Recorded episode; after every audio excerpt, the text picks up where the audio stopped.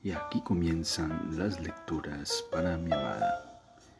Bienvenida a este espacio donde haremos una lectura de la escritora brasileña Clarice Lispector. Bienvenida. Continuamos leyendo La Pasión según GH de la escritora brasileña Clarice Lispector.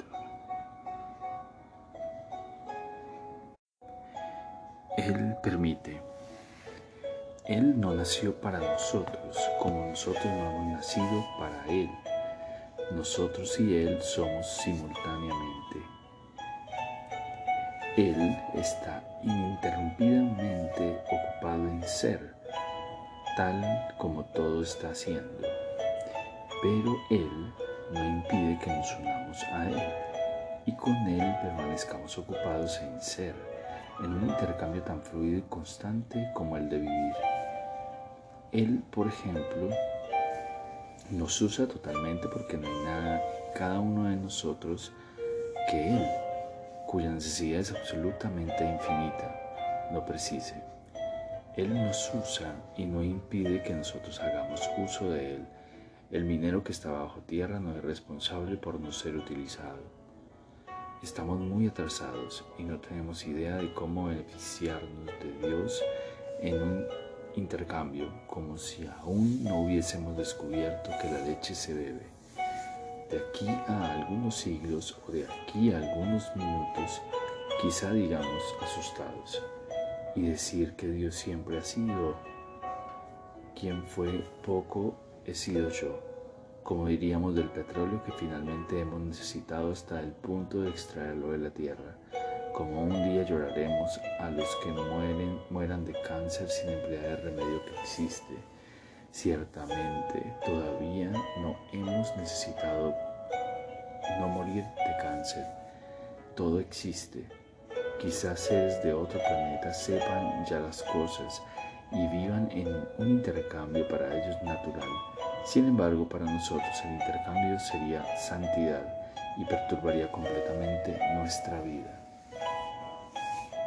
La leche de vaca, nosotros la bebemos. Y si la vaca no nos lo permite, empleamos la violencia. En la vida y en la muerte todo es lícito. Vivir es siempre cuestión de vida y muerte. Con Dios también se puede recurrir a la violencia.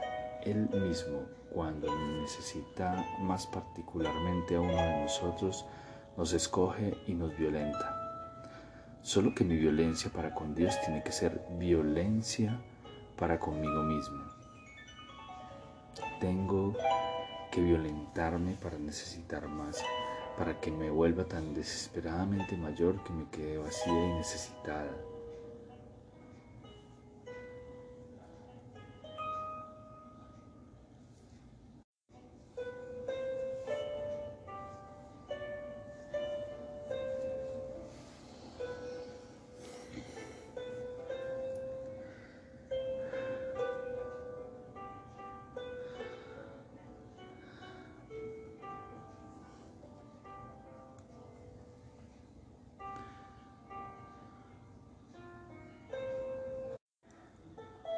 Así habré llegado a la raíz del necesitar.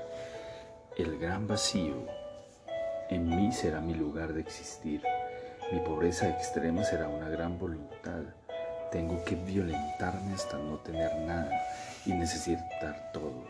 Cuando necesite, entonces tendré, porque sé que es de justicia dar más a quien más pide. Mi exigencia es mi tamaño, mi vacío es mi medida es mi, mi medida. También se puede violentar a Dios directamente a través de un amor lleno de ira.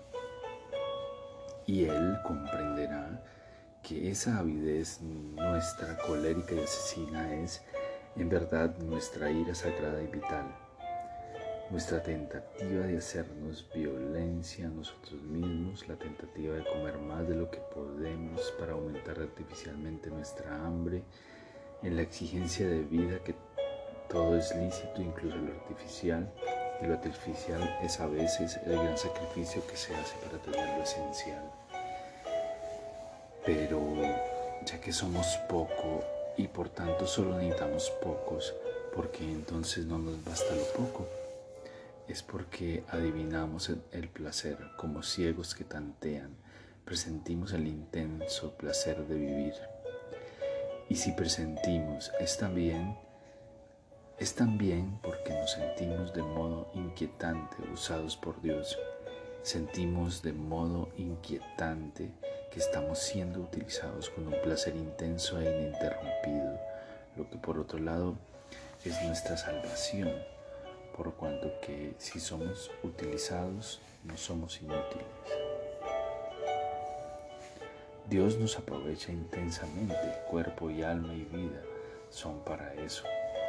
Para Él intercambio el éxtasis de alguien. Inquietos sentimos que estamos siendo utilizados en cada instante, pero eso despierta en nosotros el inquietante deseo de utilizar también. Y Él no solamente lo permite, sino que necesita ser utilizado. Ser utilizado es un modo de ser comprendido. En todas las religiones Dios exige ser amado. Para tenernos nos basta solo necesitar.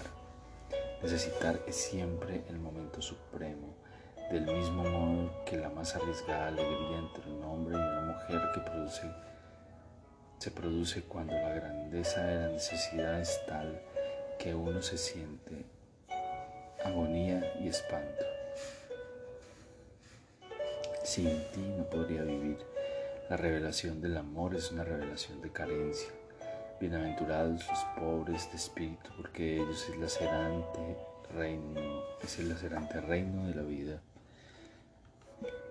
Y si abandono la esperanza, rindo homenaje a mi carencia. Y esta es la mayor gravedad del vivir, y porque asumí mi falta, la vida está a mi alcance. Muchos fueron los que abandonaron todo lo que poseían, fueron en busca de un hambre mayor ah, he perdido la timidez, Dios es ya. Nosotros ya hemos sido anunciados y fue mi propia vida equivocada quien me anunció la verdadera. La beatitud es el placer continuo de la cosa. El proceso de la cosa está hecho de placer y de contacto con aquello que se precisa gradualmente más. Toda mi lucha fraudulenta procedía de no querer asumir la promesa que se cumple ya no quería la realidad. Pues ser real es asumir la propia promesa, asumir la propia inocencia y recuperar el gesto del cual nunca se tuvo conciencia, el gusto de lo vivo. Que es un gusto casi nulo, y eso porque las cosas son muy delicadas a las tentativas de gustar la hostia. La cosa es tan delicada que me asombro de que llegue a ser invisible. Y hay cosas que de tal manera más delicadas que no son visibles. Todas, más todas, tienen una delicadeza equivalente a lo que significa para nuestro cuerpo el tener rostro la sensibilización del cuerpo que es un rostro humano. La cosa tiene una sensibilización de ella misma como un rostro. Ah, y yo que no sabía cómo consustanciar mi alma, ella no es tan inmaterial, está hecha de la materia más delicada. Es cosa, solo que no consigo consustanciarla hasta volverla visible. Ah, amor mío, las cosas son muy delicadas. La gente las prisa con una pata demasiado humana, con demasiados sentimientos. Solo la delicadeza de la, la delicadeza de la inocencia o solo la delicadeza de los iniciados siente un gusto casi nulo. Antes yo necesitaba paliativo para todo y, era, y así era como saludaba por encima de la cosa y sentía el gusto del paliativo. Yo no podía sentir el sabor de la patata, pues la patata es casi siempre la materia de la tierra. La patata es tan delicada que por mi incapacidad de vivir en el plano de delicadeza del gusto apenas terroso de la patata, yo ponía mi pata humana sobre ella y quebraba su delicadeza de cosa viva, porque la materia viva es muy inocente. Y mi propia inocencia, ella me duele, porque también sé que en el plano únicamente humano, la inocencia es tener la crueldad que la cucaracha tiene para consigo misma al estar lentamente muriendo sin dolor. De eh, superar el dolor es la peor crueldad. Y tengo tanto miedo de eso. Yo que soy extremadamente moral, moral, pero ahora sé que debo tener una valentía mucho mayor, la de tener otra moral tan despojada que yo misma no la entiendo y me asusté. Ah, me acordé de ti, que es lo más antiguo en mi memoria. Te vuelvo a ver uniendo los labios eléctricos para reparar la toma de luz, fijándote en los polos positivo y negativo y tratando las cosas con delicadeza.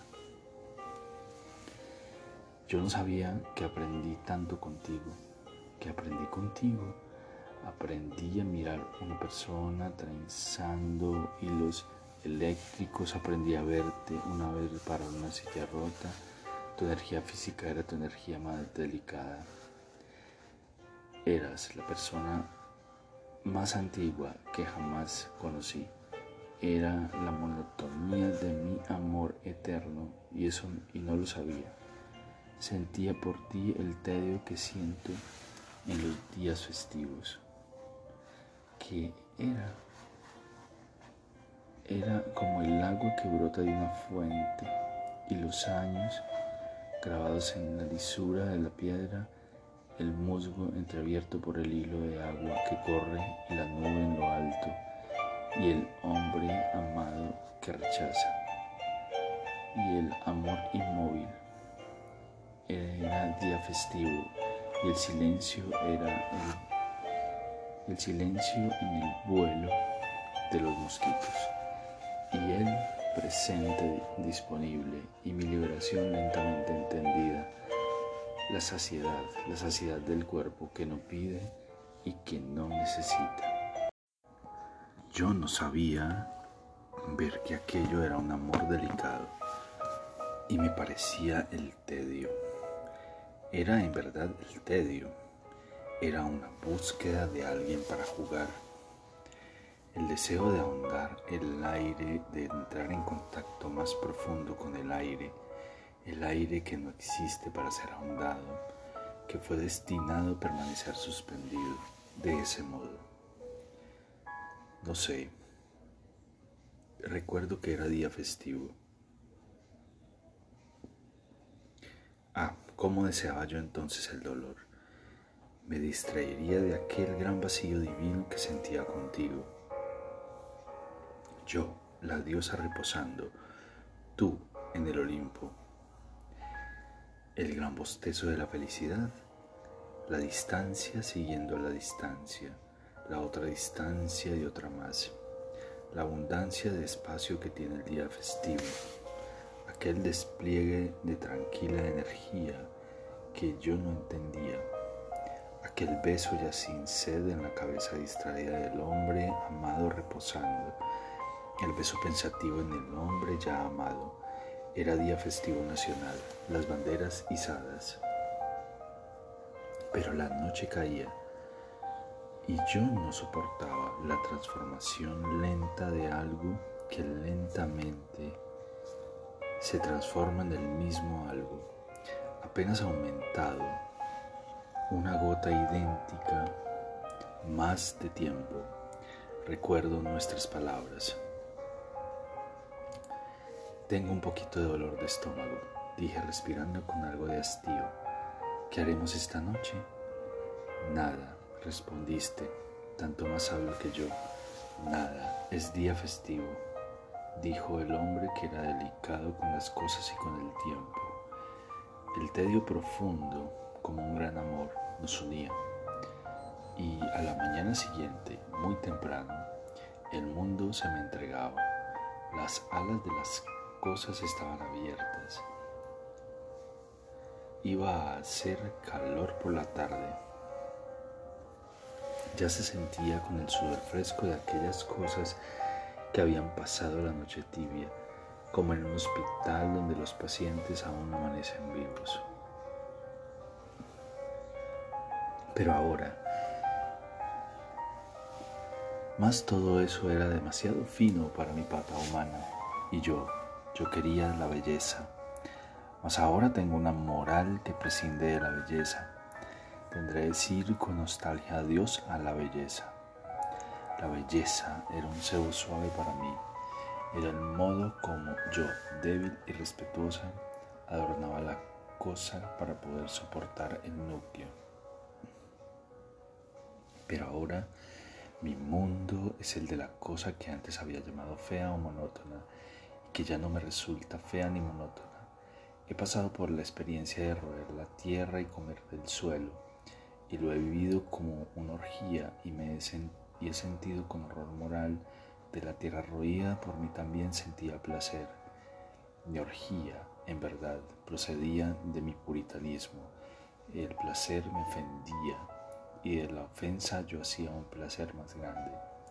No obstante, a este mundo de ahora yo antes lo habría llamado violento, porque violenta es la ausencia del sabor del agua, violenta es la ausencia de color de un trozo de cristal, una violencia que es tanto más violenta porque es neutra.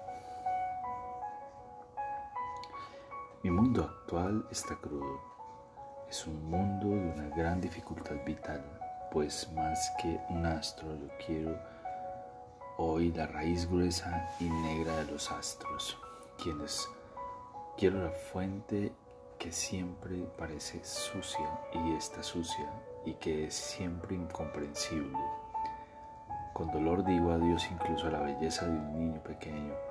Quiero al adulto que es más primitivo y feo y más seco y más difícil y que se convirtió en un niño semilla que no se rompe con los dientes. Ah, y quiero ver si también puedo ya prescindir del caballo que bebe agua, lo que es tan bello. Tampoco quiero mi sensibilidad porque resulte hermosa. Y podré prescindir del cielo que se mueve en nubes. Y de la flor no quiero nada, no quiero el amor bello. No quiero la media luz, no quiero el rostro bien formado, no quiero lo expresivo, quiero lo inexpresivo, quiero lo inhumano en la persona. No, no es peligroso, pues de cualquier modo la persona es humana, no es preciso luchar por eso. Queremos ser humano, querer ser humano me parece demasiado bello.